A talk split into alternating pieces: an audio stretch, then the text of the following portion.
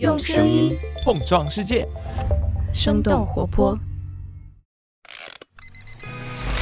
疫情开始以来，欧美不知道你最近在社交媒体。生动早咖啡与你轻松同步日常生活与商业世界。嗨，早上好呀！今天是二零二三年的七月六号，星期四。这里是生动早咖啡，我是来自生动活泼的梦一。今天我们不仅会来关注一下中国车企在海外的投资动态，也想和你一块来看看访问量首次下降的 ChatGPT。当然，在自己的 App 当中直播的东方甄选也值得我们的关注。那就让我们用几条商业科技轻解读，打开全新的一天。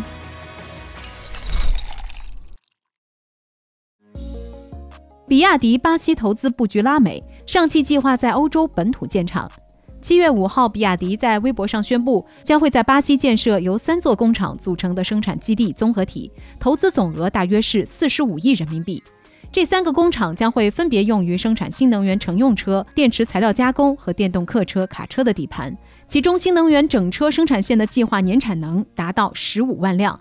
根据路透社的报道，这三座工厂原本是隶属于美国车企福特，但是福特在2021年关停了在巴西的生产线。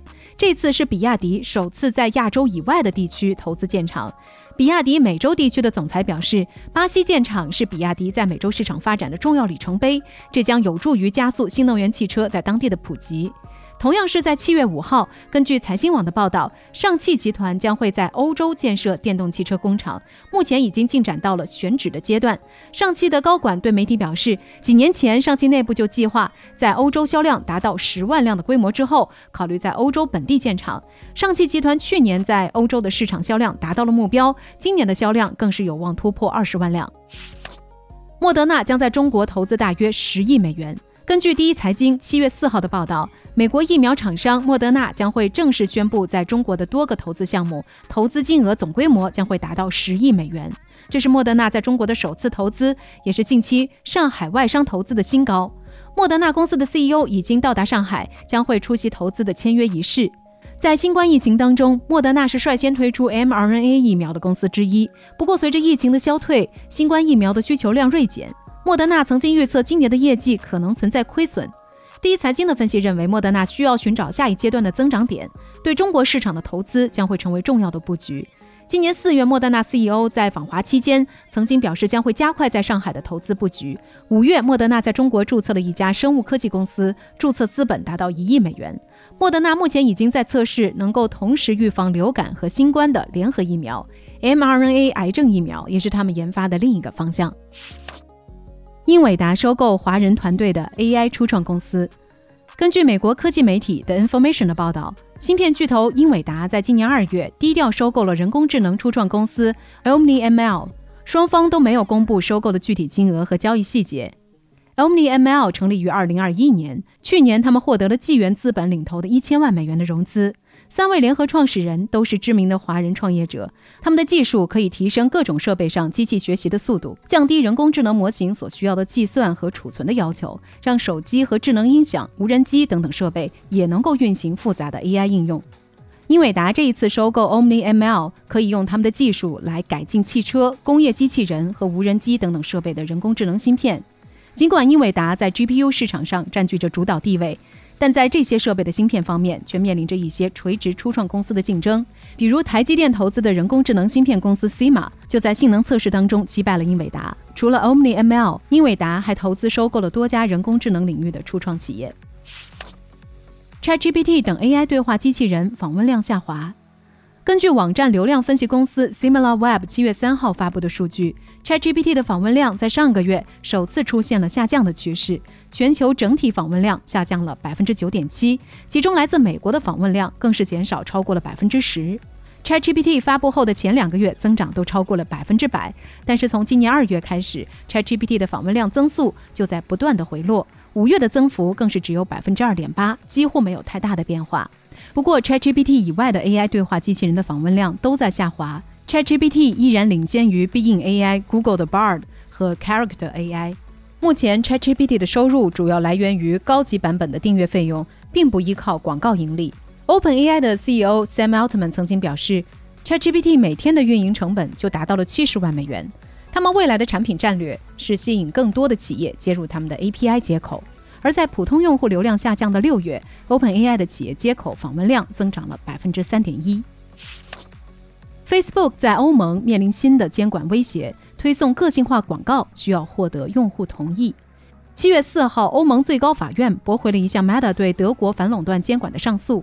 四年前，德国的反垄断监管机构指控 Facebook 存在对隐私数据的滥用，在没有征得用户同意的情况下推送个性化广告，而且把 Meta 旗下包括 WhatsApp 和 Instagram 在内的数据组合使用。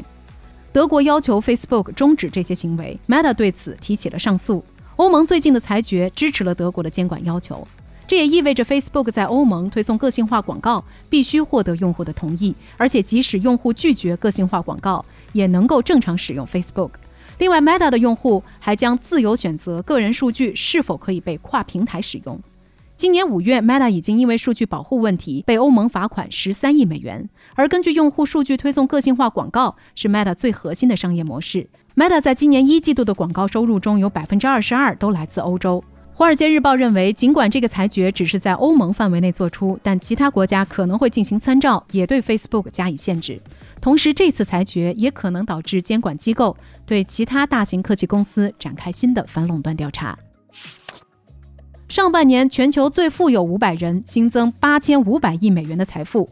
根据彭博社七月三号的报道，今年上半年，彭博亿万富翁榜上的五百人一共增加了八千五百亿美元的财富，平均每人每天的财富增长超过了一千万美元。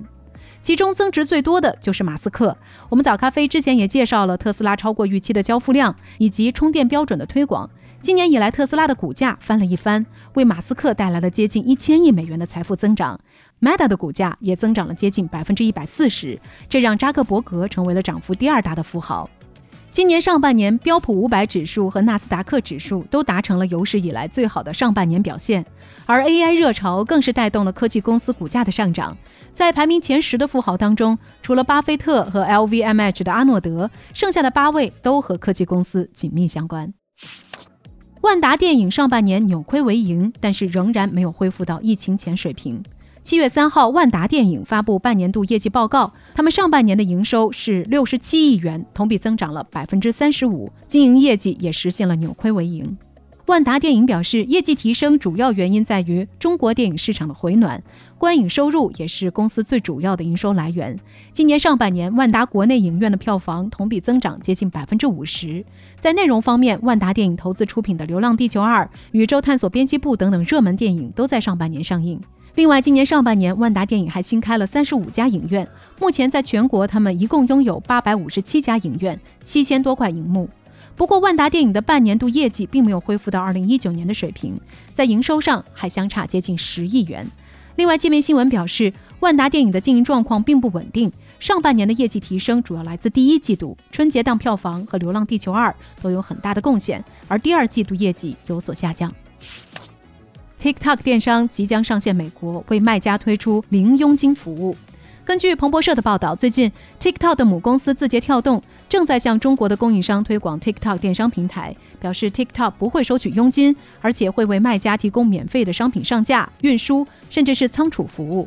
字节跳动的销售经理表示，TikTok 将会帮助中国商家接触海外的十亿多用户，中国商家只需要提交产品信息，并且把商品运送到广州的仓库中。TikTok 将处理从营销到物流的一切事宜。TikTok 已经在英国和沙特推出了这样的全托管模式，并且计划很快在北美推出类似的服务，和亚马逊、Shein 和 Temu 来竞争。彭博社表示，对电子商务平台来说，放弃佣金来赢得市场的行为并不罕见。拼多多旗下的 Temu 就采取了相同的策略来拓展海外电商业务。Shein 目前也正在选择性的放弃佣金。东方甄选将首次在自己的应用中直播带货。东方甄选近日宣布，从七月五号开始的甘肃专场直播活动将同时在东方甄选的新版本应用上来进行。这也是东方甄选创办一年多以来首次在自己的应用当中来直播带货。去年八月，东方甄选推出了自己的应用程序，并且在各大应用商店上线。最近几天，东方甄选的应用又增加了售后服务等等功能。根据三十六氪的报道，今年的第二季度，东方甄选始终稳定在抖音每月带货榜的前三名。在抖音和自己的应用之外，东方甄选还开设了微信公众号、视频号、小红书账号和京东、天猫等等不同的渠道。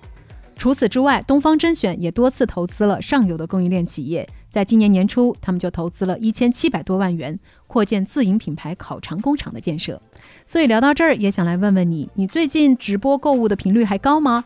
你会为了观看董宇辉们的直播，专门去下载他们的应用吗？欢迎在我们的评论区和我们一块儿来聊聊吧。这就是我们今天的节目了。我们其他的成员还有监制泽林，监制一凡，声音设计 Jack，实习生亏亏。感谢你收听今天的生动早咖啡，那我们就下期再见。